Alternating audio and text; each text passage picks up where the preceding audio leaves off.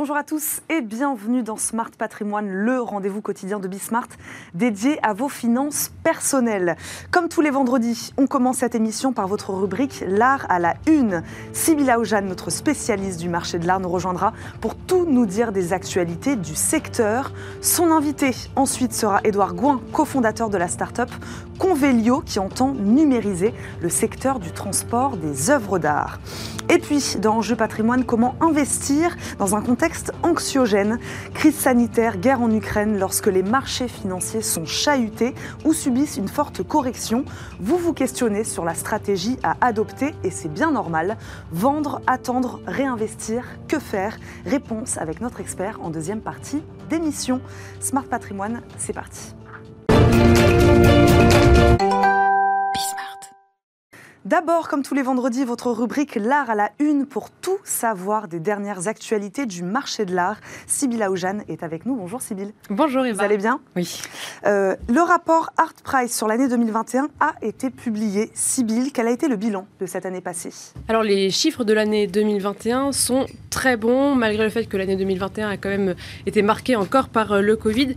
Le montant total des ventes aux enchères d'œuvres d'art s'établit à 17,08 milliards de dollars. Ce sont les chiffres d'Art Price qui, eux, concernent seulement les échanges d'œuvres d'art et d'objets de collection. Ils ne concernent pas, en fait, certains chiffres sont réalisés par le Conseil des ventes et eux comptabilisent les voitures de collection et autres objets de collection. Est-ce qu'il peut expliquer certaines différences En tout cas, ces 17 milliards, c'est un bond de 60% par rapport à 2020, année assez terne, mais si on regarde l'année 2019, c'est un bond de 28 le nombre de lots vendus n'a jamais été aussi élevé qu'en 2021. Euh, les explications de Price sont les suivantes. La crise a eu finalement des répercussions positives sur la structure des maisons de vente et sur la qualité des échanges en accélérant considérablement la transformation digitale du marché. Et puis dans ce bilan, l'art contemporain tire son épingle du jeu. Il représente 20% euh, des lots échangés. Puis même si on entend beaucoup parler des NFT, ça représente finalement qu'une très petite partie de ce marché. Et où se situe la France sur ce marché, Sybille Alors la France est quatrième concernant le montant cumulé des ventes. Elle dépasse pour la première fois 1 milliard de dollars d'œuvres échangées. Selon en tout cas les chiffres d'Art Price, encore une fois, le Conseil des ventes table plutôt sur 2 milliards, ce qui y la France à la troisième place. Leur rapport sera publié la semaine prochaine avec plus de précision. En tout cas, ce qui est certain, c'est que Paris tire un avantage du Brexit. Certaines ventes prévues à Londres sont donc reportées à Paris. Et puis aussi, ce qui est certain, c'est que le les deux premières places sont occupées par les États-Unis et la Chine qui portent le marché mondial. La Chine, derrière laquelle on comptabilise la, Chine continentale, Taïwan et Hong Kong, c'est 5,95 milliards de dollars de ventes, soit 35% du marché de l'art. Et les États-Unis, eux, totalisent 5,79 milliards de dollars, 34% du marché. Et c'est un marché monopolisé par deux acteurs majeurs. Voilà, c'est Sotheby's et Christie's qui représentent 49% des échanges d'œuvres d'art en vente aux enchères plus dense que jamais car bientôt il y aura un million d'œuvres annuellement soumises à ces enchères. Contrairement à certaines idées reçues aussi, près de la moitié de ces œuvres échangées le sont pour moins de 1000 dollars l'actualité, Sibylle, est marquée par des plus gros chiffres encore. Effectivement, alors l'actualité de la semaine, elle est marquée par une vente record, celle d'un artiste, une œuvre d'un artiste surréaliste, Francis Picabia, qui, euh, la toile Pavonia, l'une des plus célèbres de sa série Transparence, a été vendue pour près de 10 millions d'euros. C'est un record pour l'artiste. C'était une vente aux enchères dédiée aux surréalistes. Elle a eu lieu à Paris mercredi dernier au marteau, marteau de Sotheby's et cette vente a totalisé 33 millions d'euros.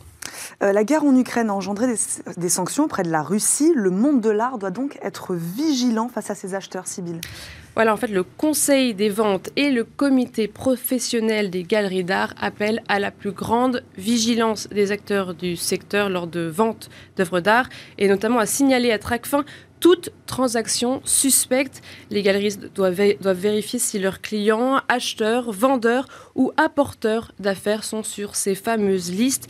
La particularité du secteur, c'est que l'identification des acheteurs n'est pas toujours transparente. Et dans ce contexte, Christie's, Sotheby's et Bonhams ont annulé les ventes d'Arus qui, qui auraient dû avoir lieu à Londres en juin, des ventes qui attirent particulièrement les collectionneurs russes. Merci Sybille pour ce point sur les actualités du marché de l'art. Votre invité maintenant, je le disais tout à l'heure, c'est Édouard Gouin, cofondateur de la start-up Convelio. On va parler avec vous euh, transport du marché de l'art. Bonjour, bienvenue sur le plateau de Smart Patrimoine. Merci. Merci d'être avec nous. Euh, Édouard Gouin, euh, de quel constat êtes-vous parti? Pourquoi vous avez jugé nécessaire de moderniser, de numériser donc ce transport des œuvres d'art? Alors avec mon associé, nous on vient du monde de l'e-commerce, on vient de la, la, tech, on a toujours bossé un peu dans ce secteur-là et quelque chose que vous connaissez bien, c'est que si vous achetez un livre sur Amazon, au moment où vous allez euh, finaliser votre transaction, vous pouvez, vous pouvez sélectionner une option euh, logistique. Quand on est arrivé sur le marché de là, on a réalisé que c'était quelque chose qui n'existait pas encore, c'est-à-dire que on pouvait avoir potentiellement faire une transaction en ligne, mais ensuite avoir un prix de transport, c'était quelque chose qui n'était pas encore possible. C'était pas affiché clairement. Exactement, c'était pas affiché clairement, et au-delà de ça, les prix étaient extrêmement chers, l'offre était fragmentée, c'est-à-dire que typiquement quand on expédiait quelque chose de Paris à New York, on ne pouvait pas utiliser la même société de transport qu'un Los Angeles Tokyo.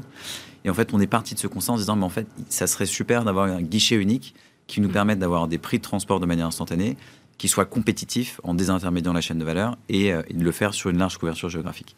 Donc on est parti de ces constats-là. Euh, on a lancé une solution assez simple rapidement en 2017 pour tester le marché. il s'est avéré que ça a bien fait. Ça a pris assez rapidement? Tout à fait, oui. Donc c'est une solution qui est particulièrement euh, qui repose sur la technologie surtout. Tout à fait. Donc en fait, on a monté, on a monté un algorithme qui vient prendre en, compte des, des, centaines de millions de paramètres mmh. euh, et qui en fait vient assembler non seulement une chaîne de transport en fonction des typologies d'œuvres qu'on peut transporter. Donc ce que ça veut dire, c'est qu'on ne transportera pas un tableau de, de 10 000 euros de la même manière qu'on va mmh. transporter une sculpture de 2 millions, hein, clairement. Euh, et en fait, l'ensemble de ces paramètres-là nous permettent d'afficher un prix de transport non seulement sur notre site, mais aussi via des solutions d'intégration, de permettre à des acteurs du marché de l'art d'afficher ces, prix de transport directement sur leur site aussi. Solution d'intégration, pardon, c'est c'est ce qu'on appelle c'est ce qu'on appelle une API. Euh, donc c'est une, solution, si vous voulez, un plugin qu'on peut mettre sur un site web qui va permettre d'offrir cette expérience Amazon dont, je parlais tout à l'heure. Oui, on va sur n'importe quelle euh, plateforme de vente, euh, par exemple une galerie. tout à fait. Et puis on va la voir à la fin lorsqu'on va vouloir euh, commander l'œuvre d'art chez soi. Tout à fait. Pour finaliser une transaction, qu'un site soit transactionnel, donc qu'il laisse la possibilité à ses clients euh, d'acheter en ligne ou pas. C'est-à-dire qu'on a du coup développé, euh, parce que le, marché de l'art se digitalise à, des vitesses différentes, voilà, disons, et donc il va y avoir certains acteurs qui sont plus en avance et qui du coup vont offrir cette expérience transactionnelle. Donc on a un produit qui est fait pour ça et d'autres d'autres, par exemple, galeries qui vont pas encore être à ce niveau-là. Et du coup, on leur offre une autre typologie de solution pour quand même être, quand même être en mesure d'afficher des prix de transport en ligne. Juste une question, en combien de temps êtes-vous capable d'établir un devis, donc un prix? En combien de temps? Même pas 30 secondes, Si vous allez sur le site, donc c'est euh, convelio.com, vous mm. nous donnez l'adresse d'enlèvement, l'adresse de livraison, les dimensions d'une œuvre, euh, sa valeur commerciale et vous avez un prix. Et donc là, c'est une plateforme qui va être euh, pour euh, tout type euh, d'œuvre, donc un tableau à une sculpture, voire en passant par des installations particulières, spécifiques à un lieu, et puis aussi pour tout type de prix. Tout à fait. Alors sur le, sur le site, on va avoir une limitation au-dessus d'un certain montant. On est obligé de demander l'autorisation de l'assurance sur, sur les, les, très très gros montants. Mais en fait, aujourd'hui, 91% de l'ensemble des devis qu'on reçoit peuvent être faits en ligne. et ce que ça veut dire, c'est que si quelqu'un, une galerie ou un collectionneur a besoin d'expédier quelque chose euh, au départ de l'Europe ou des États-Unis et euh, à destination d'un peu plus de 80 pays dans le monde, dans la très grande majorité des cas, ils peuvent avoir un prix instantanément en ligne. Et si c'est pas le cas, ils ont un, petit formulaire à remplir et on vient vers eux dans dans l'heure. Et là, vous euh, vous assurez aussi donc tout le tout le transport et vous avez conçu un, formulaire un partenariat avec un assureur en particulier? Tout à fait. Donc en fait, nous, on vient pas, euh, on ne touche pas les œuvres entre guillemets. On est ce qu'on appelle en français un, commissionnaire de transport. Donc on va sélectionner l'ensemble des prestataires nécessaires pour aller chercher l'œuvre dans une galerie, l'emballer, l'expédier, etc. On a internalisé certaines fonctions comme la gestion de la douane, euh, mais sinon on va, on va utiliser des, prestataires, comme c'est le cas sur la très grande majorité du marché. Ça représente combien d'intermédiaires pour qu'on se rende compte? Ça peut monter jusqu'à 8 euh, intermédiaires sur, sur un Paris-New York. D'accord. Donc ça, c'est euh, c'est la manière dont c'est structuré. Et un de ces, ces intermédiaires, si, si, on, si, on, veut l'appeler comme ça, c'est notamment l'assurance. Donc euh, nous, on travaille avec un assureur, euh, enfin avec différents assureurs en fonction des ah, marchés, qui du coup viennent assurer nos transports. Et ça rend votre solution particulièrement compétitive par rapport aux autres acteurs du transport? Vous êtes vous, vous considérez moins cher du coup? Tout à fait. En fait, nous, quand on est arrivé sur le marché, un des premiers constats qu'on a fait, c'était que les, prix de transport étaient beaucoup trop élevés si on comparait par rapport aux autres marchés. Et ça, c'est lié au fait que le, marché est structuré comme un oligopole. Donc, il y a quelques très grands acteurs qui euh, concentrent la majorité du chiffre d'affaires. Hein. Ça, c'est un fait. C'est en France, que ce soit en France ou dans le reste, dans le reste du monde. Et en fait, du coup, nous, ce qu'on a réalisé en analysant un petit peu le marché, c'est qu'il y avait énormément d'intermédiaires. Donc, ces intermédiaires venaient nous mettre en contact avec d'autres intermédiaires et typiquement aller capturer jusqu'à 40% de la valeur d'un transport. Oui. Euh, et donc, quand on a commencé Convenu, on s'est dit, nous, on, passera idéalement jamais par ces, prestataires-là. Et c'est ce qui nous permet aujourd'hui d'être jusqu'à, euh, dans, des, sur certaines grandes lignes qu'on connaît bien, comme, euh, comme de la France vers les États-Unis, à être jusqu'à 46% moins cher par rapport à la concurrence. Ça fait deux fois que vous parlez des États-Unis. Votre principal marché, c'est celui-là c'est historiquement un des, plus gros marchés, oui. on est au départ de l'Europe, un peu plus de 70% de ce qu'on expédie par, par aux États-Unis. Après, on sert 80 pays, donc euh, donc on est aussi en mesure d'expédier en Australie ou au Japon, hein. mais, euh, mais c'est vrai qu'on a une très très forte demande euh, des États-Unis et du coup ça nous a aussi entre guillemets invité à aller se développer là-bas et du coup on a ouvert un bureau à New York en 2020. Et donc vous occupez aussi de l'installation de l'œuvre d'art sur place? Tout à fait, oui. Et ça, c'est pour à la fois des particuliers et des institutions, je veux dire musées ou galeries? Tout à fait. Alors, on sait, nous, on a, on a, on a un, entre guillemets, un biais très fort sur la partie commerciale du marché de l'art. Donc, on va surtout travailler avec euh, des galeries d'art, des collectionneurs, euh, des grandes maisons de vente, euh, des, des, plateformes en ligne qui vont vendre des œuvres d'art. On fait aussi un petit peu de musée, mais c'est quand même moins notre, notre focus historiquement. Tout ce qu'on a développé, enfin, tout ce qu'on a, toutes les solutions qu'on a développées vraiment, l'ont vraiment été pour surtout faciliter les ventes, disons, commerciales du marché de l'art. D'accord. Et donc, quels seront est-ce qu'il y a des frais différents, des douanes, etc., pour euh, des particuliers ou des professionnels? Euh, alors, de manière générale, c'est à peu près la même chose. Euh, enfin, il faudra regarder dans quel, de, quel contexte on parle. La, réalité, c'est que si on parle d'un collectionneur qui va importer, d'un business qui va importer, normalement, les, enfin, les, droits de douane sont les mêmes. J'ai pas d'exemple en tête où, ça, serait, ça serait différent. Ensuite, sur la gestion de la TVA, il peut y avoir, il peut y avoir des, des exceptions, mais de manière générale, c'est toujours un peu la même chose. Euh, c'est-à-dire que typiquement, quand on importe un bien en France, euh, on est à 5,5% de TVA qui va devoir être payé sur, euh, sur, sur l'œuvre d'art qui est importée. Donc voilà, enfin, normalement, il n'y a pas de. C'est pas lié à la typologie de business, normalement, c'est lié à la, à la typologie d'œuvre, enfin, du, ah bien qui est importé. Donc par exemple, donc là on est en France, à Paris, j'achète une œuvre dans une galerie qui est située aux États-Unis. Elle doit être transportée en France jusqu'à chez moi. Et là, qu'est-ce qui, se passe combien je dois, débourser, euh, combien ça va me coûter par rapport euh, au prix de l'œuvre? Alors par rapport au prix de l'œuvre, c'est euh, une, une, bonne question, dans le sens où le transport dépend plus de la typologie d'œuvre que de la valeur de l'œuvre en soi. C'est-à-dire que nous, en fait, la manière dont on va calculer un prix de transport, ça va être en fonction de sa dimension, de son poids et la valeur commerciale. Donc la, partie, la valeur commerciale va avoir, un, entre guillemets, c'est le seul élément qui est dépendant du prix de l'œuvre. Mais sur le reste, c'est vraiment en fonction des dimensions et du poids. Euh, maintenant, à partir du moment où on va expédier cette œuvre, il va falloir l'importer euh, l'importer en, France. Et à ce moment-là, il peut y avoir effectivement euh, des droits de douane, enfin en France ou en Europe hein, de manière générale. Et dans ce cas-là, il peut y avoir des droits de douane et, de la TVA à, régler qui, va, qui va changer en fonction du pays dans lequel on, un tableau après assez, aux dimensions assez standards. Si on prend un tableau assez standard et qu'on fait un New York-Paris pour une œuvre qui vaut 10 000 euros, on sera probablement aux alentours des 800 euros. Euh, donc ça, c'est assez standard. Et quand vous parlez des antiquités, est-ce que vous devez aussi avoir un, regard particulier sur la provenance? Vous, vous, vous, vous transportez n'importe quelle œuvre d'art euh, sans regarder euh, si tout a été bien légal alors non, on a quand même une obligation de vigilance. Euh, ça, clairement. Hein, donc, euh, on est, si on voit quelque chose d'irrégulier dans euh, les factures commerciales qu'on va recevoir, etc., on a une obligation de, de le mentionner. donc ça, on, est très attentif à ça dans le sens où si on peut éviter, éviter une fraude, on, va, on va le rapporter, ça c'est évident. parce que effectivement, si une œuvre est considérée comme étant une œuvre d'art ou une antiquité, les droits de douane ne sont pas les mêmes. Euh, mhm. Donc il peut y avoir typiquement une exemption de, droits de douane en fonction des pays euh, si c'est une œuvre d'art, ce qui ne sera pas du tout le cas si c'est une antiquité. Et typiquement, je crois qu'aux États-Unis, si, euh, si on importe par exemple un chandelier, on peut avoir jusqu'à, je crois que c'est 20% de, droits de douane à l'import. Donc voilà, typiquement entre 0 et 20%, il y a quand même une... Et sur des valeurs qui sont très importantes, voilà, il faut qu'on fasse attention. Edouard Gouin, il nous reste quelques secondes.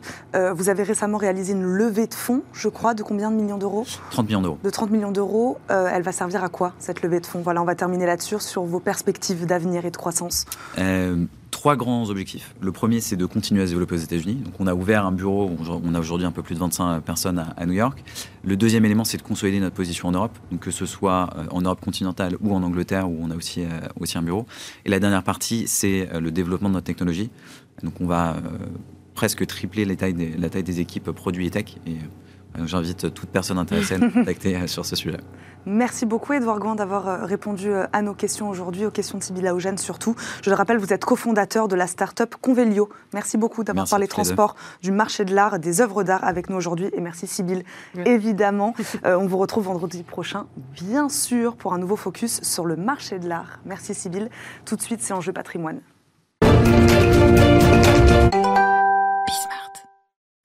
C'est parti pour Enjeu patrimoine où nous répondons chaque jour à une grande question liée à la gestion de votre patrimoine.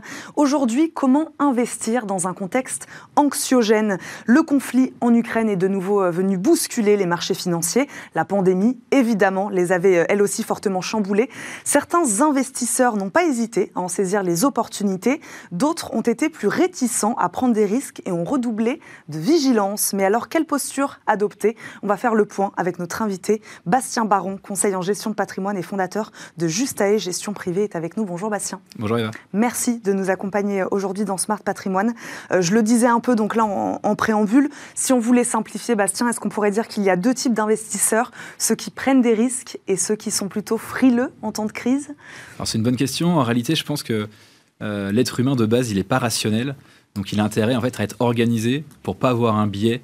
Euh, c'est un petit peu le mythe de la finance comportementale, c'est de dire bah, plus les marchés montent, plus on a envie d'investir, et finalement on va investir souvent tout en haut, mhm. et plus les marchés baissent, plus on hésite, on hésite, et à un moment donné on cède à la panique, plutôt quand les marchés sont bas. Donc pour éviter ça, il faut plutôt s'organiser et se dire que bah, déjà l'argent dont on pourra avoir besoin dans les, dans les trois ans à venir, on va pas forcément prendre de risques dessus. Et par contre, l'argent qui est un peu plus long terme, cet argent-là, on peut se permettre d'aller déjà sur le marché action, de diversifier, d'aller sur d'autres actifs qui vont être plus volatiles.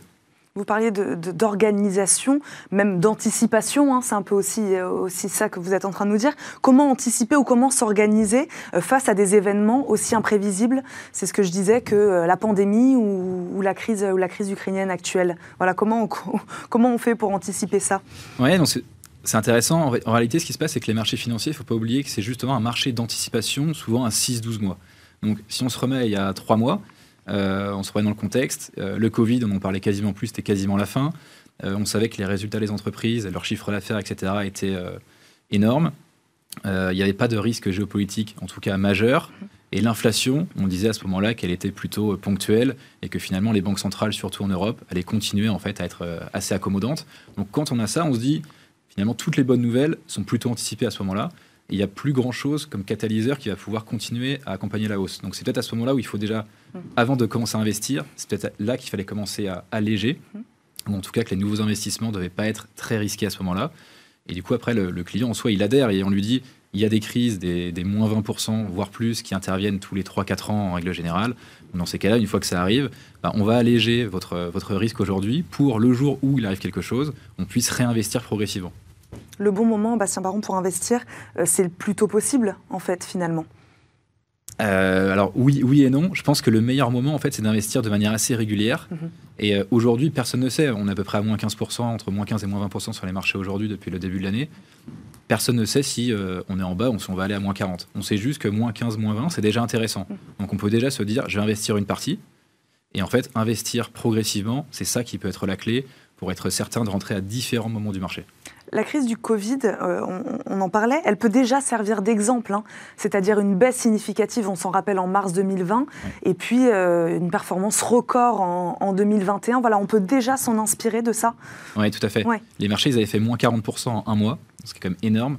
Et euh, derrière, finalement, c'est exactement la même chose. C'est qu'en fait, il y avait beaucoup de choses qui avaient été anticipées. C'est-à-dire qu'on allait que l'économie mondiale allait être paralysée, donc tout le monde a vendu ce qui était plutôt logique à ce moment-là. C'était pas non plus euh, surestimé. Puis petit à petit, bah, il n'y a plus vraiment de mauvaises nouvelles. Tout est déjà anticipé. Et là, c'est le moment de rentrer progressivement. Donc les personnes qui, par exemple, avaient mis en place des versements réguliers mensuels, Mhm. bah, elles sont rentrées janvier-février à des marchés très hauts. Puis en fait, sur mars, avril, mai, juin, etc., bah, elles sont re-rentrées sur des marchés très bas. Et donc du coup, elles ont lissé leur, euh, leur point d'entrée. Et donc du coup, c'est ça qui était, euh, qui était plutôt intéressant. Et effectivement, ça revient aussi sur ce que je disais. Une fois qu'on est organisé, on peut se permettre de ne pas céder à la panique et de ne pas vendre quand on est à moins 20, moins 30, moins 40. Évidemment, avant, il faut avoir calibré son risque et se dire, euh, voilà, qu'est-ce que je peux supporter?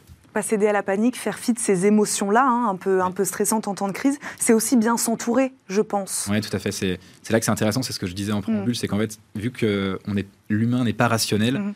si on a un conseil à côté qui Mhm. lui va être plus factuel, ça va permettre en fait d'éviter tous ces biais, euh, de dire bon voilà, j'entends en plus les médias, voilà, on entend beaucoup parler là en ce moment de la de, de la, de, la, de la crise, enfin de la, la guerre en Ukraine. Quand c'était le Covid, c'était toute la journée vous pouvez entendre parler. On était chez soi en plus, donc on était. euh, donc voilà, donc on- souvent on rentre dans une bulle. On se dit bah, à un moment donné, je cède à la panique, je vends, et c'est pas forcément le moment de le faire évidemment. Bastien Baron, quelles sont les valeurs, alors refuges vers lesquels il est intéressant de se tourner? Ou peut-être d'abord, vous allez nous dire vers lesquels les Français se tournent ou vers lesquels il serait intéressant de se tourner en temps de crise? Le temps de crise, on entend souvent parler de l'or. Mhm. Euh, alors, alors qu'en réalité, si on regarde aujourd'hui, l'or, il a, il, a, il a pris à peu près 3% sur un mois.